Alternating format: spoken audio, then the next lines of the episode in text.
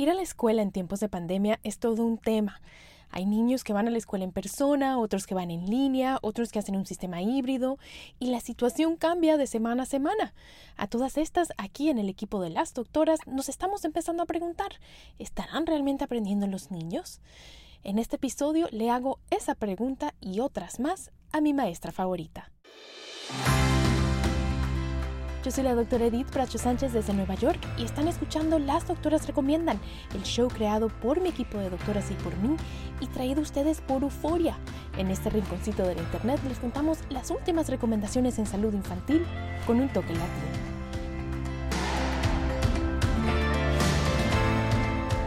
Antes de empezar, recuerden que aquí les traemos información de manera educativa, pero para problemas médicos deben consultar a su médico que los conoce y los puede ver en carne y hueso. Hoy familia me da una emoción traerles a mi maestra favorita, la mejor maestra que conozco. Ella tiene más de 30 años de experiencia como maestra.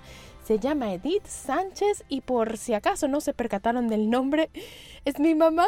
Bienvenida, mami. Hola, ¿cómo estás, hija? Feliz, feliz de tenerte y de compartir tu sabiduría con nuestra audiencia madre. Trataremos. Así es. Quiero compartir pues con nuestros oyentes que te quise invitar una vez más al podcast porque tú y yo Tú como maestra y yo como pediatra hemos tenido muchas de estas conversaciones sobre lo que nos preocupa en esta pandemia y una de las cosas que nos tiene angustiadas a las dos es que sentimos que los niños latinos, nuestros niños, se nos están quedando atrás.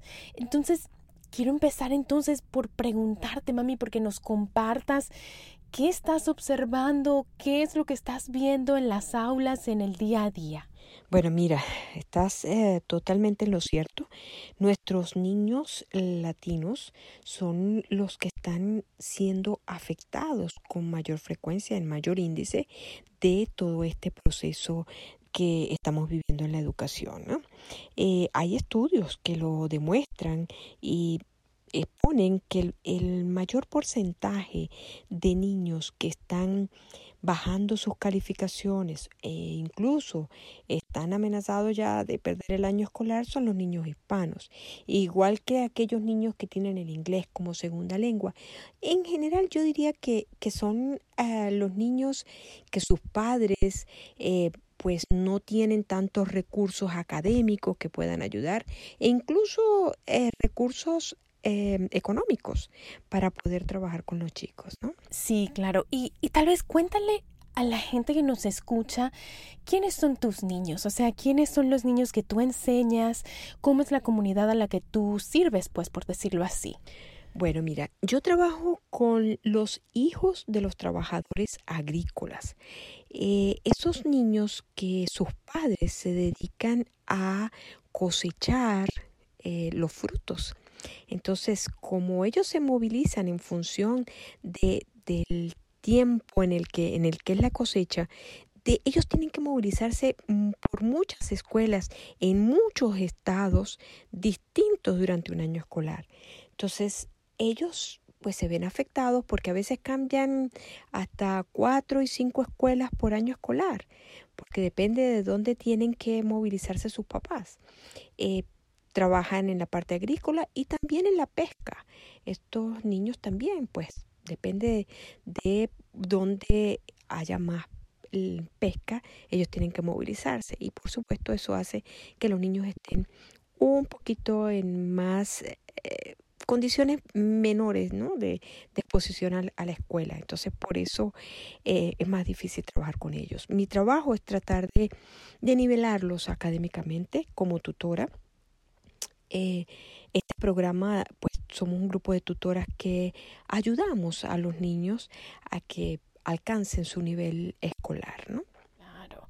Y entonces, bueno, te pregunto eso no solo porque me parece una labor hermosa la que haces, tú sabes que yo te admiro como hija muchísimo, pero también, pero también porque, porque quiero que la gente sepa pues desde qué punto de vista estamos viendo todo esto. Tú trabajas con este tipo de familias, yo trabajo como pediatra en Nueva York, eh, mis pacientes son todos latinos, eh, tal vez tengo un par que no lo sean, pero la gran mayoría son latinos y lo veo desde el sistema de educación pública de, de Nueva York, ¿no? Entonces, tú desde allá, desde ese programa, programa, yo desde aquí, eh, ese es el punto de vista del que estamos viendo lo que está sucediendo con los niños latinos, ¿no? No estamos hablando de, de los padres que tienen una cantidad de recursos, que mandan a los niños a las escuelas privadas, no, estamos hablando de nuestra gente, ¿no? De nuestros papás que están haciendo su luchita, que trabajan, que buscan cómo, cómo hacer para poner la comida en la, en la mesa, ¿no? Y que, y que también con ese mismo amor y ese mismo esmero tratan de educar a sus hijos, ¿no?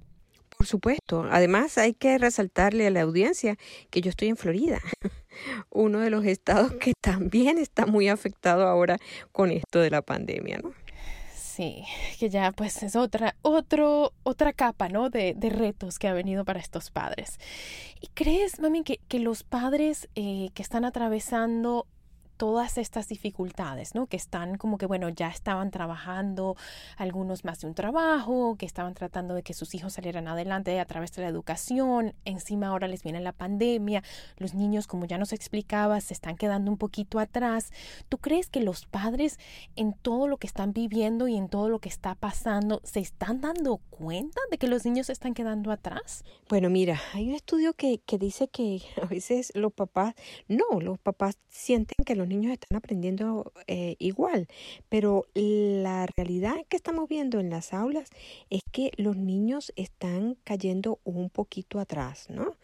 Porque, bueno, tienen deficiencias a veces en la tecnología, como tú le decías, son, son niños que, que, bueno, sus papás no tienen la tecnología ahí a la mano, entonces a veces el Internet les falla, a veces no tienen el, el dispositivo para poder trabajar. A veces no saben cómo navegarlos. Sí, no, son como muchas las situaciones eh, muchas las dificultades para los padres poder darse cuenta, ¿no? Si su hijo se está quedando atrás. Es como que, bueno, allá donde tú estás, la mayoría está yendo en persona, pero si alguien sale positivo, tienen que irse para la casa, de buenas a primeras, ¿no? O sea, sin mucha planificación, para la casa. Aquí donde yo estoy en Nueva York, los niños todos están aprendiendo desde casa desde hace un poco más de una semana, porque eh, el, el alcalde decidió que se cerraban las escuelas por una cantidad de razones. Eh, entonces, bueno, acá todo el mundo está aprendiendo en línea, pero entonces se dice que la semana que viene, bueno, que ya tal vez vuelvan a abrir. Y en este vaivén estamos y es muy fácil que el niño pues pase desapercibido, ¿no? Que nadie se dé cuenta en la cantidad de situaciones que estamos viviendo de que las cosas no van bien. Entonces, mi siguiente pregunta es precisamente eso, o sea, ¿cuáles son, le, cuáles son esas cosas que los padres deben chequear cómo se pueden dar cuenta en todo lo que están viviendo, en todo lo que está pasando, si su hijo se está quedando atrás. Bueno, mira, hay muchas formas de, de saberlo en eh, cómo, cómo están reaccionando los niños en esta, en esta pandemia, ¿no? En cuanto a, calificaciones escolares. Por ejemplo, está el reporte de notas que, que los niños deben llevar a casa cada nueve semanas. Y si no la llevan a casa, hay maneras de verlos igual online pueden entrar al portal que está precisamente diseñado para que los padres entren y vean las calificaciones.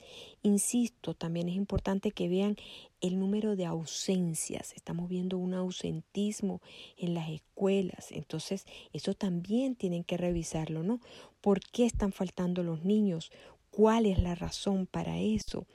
Eh, si van al médico, tienen que pedir que les den una una excusa para que la lleven al colegio, ¿no? Entonces, en el renglón de, reportes escolares, tienen que mirar cuánto es la nota que lleva el niño, cuántas ausencias tiene el chico también en la escuela.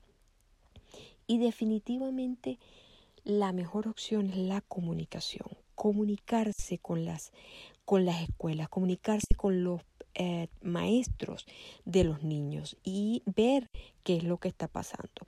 También hay otras cosas que pueden hacer en casa. Siempre les digo a mis papás, mira, eh, que los niños lean en casa, ¿no? Ponlos a que lean eh, y tú tienes que mirar cómo está leyendo, si lo hace en una forma fluida o si el chico no no avanza con la lectura, hacerle preguntas sobre lo que está leyendo, porque eso chequea entonces la comprensión lectora. Eh, la fluidez acá se mide en función del número de palabras que se leen por minuto. Eso es algo que las escuelas siempre hacen, ¿no? Em, también las escuelas están haciendo otro tipo de aplicaciones que están colocando en sus sitios web para que los niños practiquen las actividades que deben estar haciendo en la escuela, ¿no? Entonces, cuando el, niño no está haciendo ese trabajo, es fácil que el, papá pueda entender que mm, las cosas no van bien, ¿no? Que deben estar en contacto con las maestras o con los maestros y chequear cómo está haciendo mi hijo, está yéndole bien, está avanzando lo que debe avanzar, cómo más puedo ayudar, ¿no? Y yo definitivamente eh, los que me conocen saben que esto lo he dicho muchas veces, ¿no? Pero yo creo que uno de los grandes secretos de mi éxito, ¿verdad? Eh, no soy perfecta, obviamente, soy, soy pediatra, logré pues dentro de todo terminar mi educación aquí en este país, mis hermanos también, mi hermana, mi hermano, y yo creo que uno de nuestros grandes eh, secretos es que tenemos una mamá preguntona. y lo digo, no lo digo por mal, no lo digo por mal, mami, tú sabes que yo te adoro, pero es que nos, de verdad que, que tener una mamá preguntona, y cuando llegamos a este país no hablabas inglés. Y me acuerdo que tú decías, mami, bueno, si no me entienden es problema de ellos, aquí nos vamos a sentar hasta que me entiendan y me contesten mis preguntas, porque así tienen que ponerse. A veces no entienden, ¿verdad? A veces los papás se cohiben, les da penita porque, bueno, la maestra no entiende las preguntas que ellos tienen. Pero de verdad que a mí eso me marcó tanto, mami, que tú decías así, pues aquí nos vamos a sentar hasta que me, contesten mis preguntas y me entiendan. Así que vamos a ver si hacen el esfuerzo o no hacen el esfuerzo, ¿no? Así es, mira, y es algo que yo les digo a, a los papás de mis estudiantes, ¿no?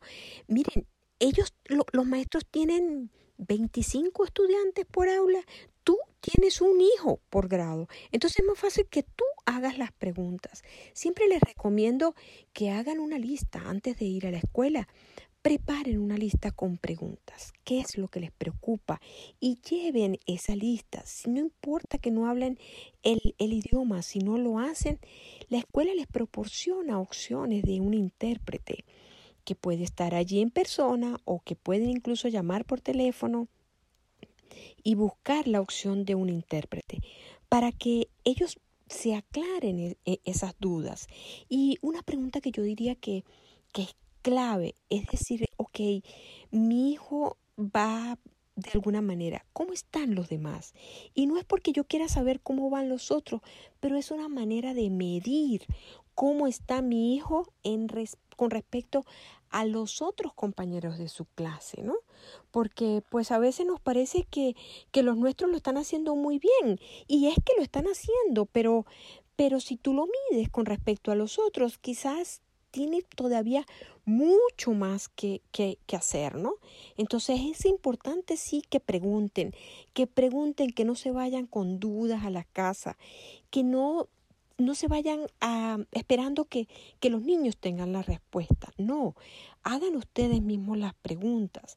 Pueden ser desde los niños más pequeños hasta los niños más grandes. A veces los niños que están ya en, en el high school, por ejemplo, a ellos les da un poquito de vergüenza quizá que vayan un poco, que vayan los papás a la, a la escuela, ¿no? Y a los papás les da un poquito de penita ir a la escuela también, porque bueno, ya el muchacho está grande, pero entonces tienen que saber que los niños a veces no nos dicen del todo lo que está pasando. Entonces, mantengan la comunicación con las escuelas. Sí, no, y que le mandas un mensaje muy, muy claro a los niños cuando les dedicas el tiempo, ¿no? Les dices, tú eres importante, tu educación es importante y te lo estoy demostrando con mis hechos, ¿no? eBay Motors es tu socio seguro. Con trabajo, piezas nuevas y mucha pasión, transformaste una carrocería oxidada con 100.000 millas en un vehículo totalmente singular. Juegos de frenos, faros, lo que necesites, eBay Motors lo tiene. Con Guaranteed Fit de eBay, te aseguras que la pieza le quede a tu carro a la primera o se te devuelve tu dinero. Y a estos precios, ¿qué más llantas y no dinero? Mantén vivo ese espíritu de Ride or Die Baby en eBay Motors. ebaymotors.com. Solo para artículos elegibles. Se aplican restricciones. Save big money now on new siding from LP Smart Side at Menards. Update and beautify your home with your choice of 13 timeless colors of pre finished engineered siding. It's durable and includes a Sherwin Williams factory finish paint warranty that means no painting for years to come. View our entire selection of siding from LP Smart Side today. And don't forget to check out our flyer on menards.com for all the great deals happening now. Save ¿Quieres regalar más que flores este Día de las Madres? The Home Depot te da una idea. Pasa más tiempo con mamá plantando flores coloridas, con macetas y tierra de primera calidad para realzar su jardín. Así sentirá que es su día todos los días. Llévate tierra para macetas Bigoro por solo $8.97 y crece plantas fuertes y saludables dentro y fuera de casa. Recoge en tienda y sigue cultivando más momentos con mamá en The Home Depot. Haces más, logras más. Más detalles en homedepot.com diagonal delivery. Mami, ¿qué le dices a los papás? Porque he tenido muchos papás que me dicen, no, doctora, bueno, si pierde este año, bueno, es nada más un año, ¿qué importa, no? O, bueno, estamos en pandemia, no pasa nada si se atrasa un poquito, con tal de tenerlo en la casa, tenerlo protegido, ¿verdad? Eh, o dice, bueno, todo se está quedando atrás. ¿Qué les dices a esos papás? Porque creo que no siempre entendemos las consecuencias de irnos quedando atrás. ¿Qué les dices? Bueno, eso, esa es realmente una de las situaciones, ¿no? Am, yo consigo papás que dicen, bueno, no están aprendiendo lo que les enseñan en la escuela, pero están aprendiendo otras cosas, otras herramientas que pueden aprender. Y es cierto, pero, pero cuando estamos hablando de que un niño puede perder un grado, miren, hay que tomarlo con mucho cuidado, ¿no? Eh, está demostrado que cuando los niños pierden un año escolar en los primeros grados, eh, el riesgo de que no terminen un high school es, se, eleva, eh, es, es, bastante alto, que se retiren de, de, las escuelas sin haber terminado su high school. Entonces es algo que, que vale la pena que lo repensemos y tratemos de agotar todos los recursos antes de que pierdan ese año escolar, ¿no? Eh, también hay un, hay un componente de, la parte de autoestima, porque los niños sienten que ese grado fue un grado perdido, un año que perdieron y se afecta el autoestima. Por supuesto, eso tiene también relación con los niveles que tengas de autoestima, el niño tenga, ¿no? Entonces, pero si es un niño que ya tiene de por sí una baja autoestima, pierde el año, pues las consecuencias pueden ser peores. También recordemos que hay un desarrollo emocional eh, un desarrollo físico que está acorde con la edad. Entonces, si estos niños pierden un grado, hay cosas que cuando van a estar con sus otros con sus compañeros de clase del año anterior, ¿verdad? Ellos no han madurado, quizás los lo, más chiquitos no han madurado lo suficiente como el que ya perdió el, el grado, porque está más grande. Entonces, están, los intereses han cambiado, eh, ya las cosas son distintas. Y si estamos hablando de un adolescente, es peor aún, porque entonces un año hace diferencia, ¿no? Entonces, yo diría que trataran de agotar la mayor de, las de las posibilidades para evitar esa pérdida de ese año escolar. Sí, y como ya lo decías, nosotros lo vemos, ¿no? En nuestras oficinas es una cosa que los niños pierden un año o están quedándose atrás en la escuela y entonces el mensaje que ellos entienden, lo que ellos entienden en su cabecita es, no es que a mí no me va bien en la escuela porque yo no soy bueno.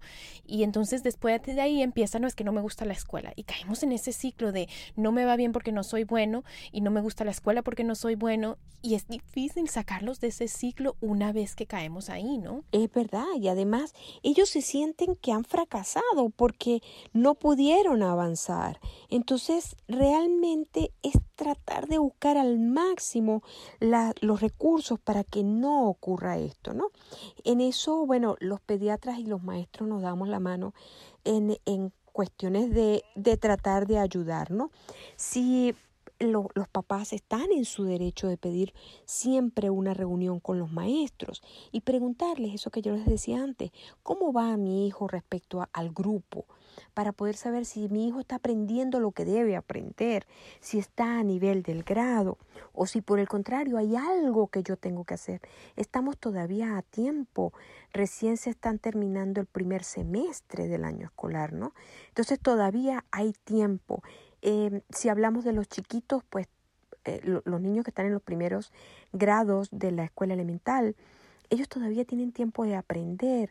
Em, puede haber un componente emocional que quizás si ustedes le preguntan a un pediatra cuando van a la consulta con los pediatras, ellos también pueden dar su, su aporte y ustedes pueden ir con esto y decirle a la maestra, mira, eh, el pediatra me recomienda tal o cual cosa, porque recordemos que hay niños que, por ejemplo, tienen una forma de aprender distinta que son los niños con discapacidades. Hay niños que tienen eh, síndrome de atención, por ejemplo, o tienen una dificultad en el, en el hablar. Entonces, todo ese tipo de, de situaciones, el pediatra los puede ayudar. Sí, son muchos los, los recursos y lo que queremos es eso, eh, familia que nos escuchan, es no es abrumarlos con todo lo que le decimos, es tratar de que, de que escuchen un poquito de todos los recursos que existen para darle a los niños todo el apoyo que ellos necesitan para sentirse bien en la escuela, para sentir que ellos pueden, para aprender, eh, para avanzar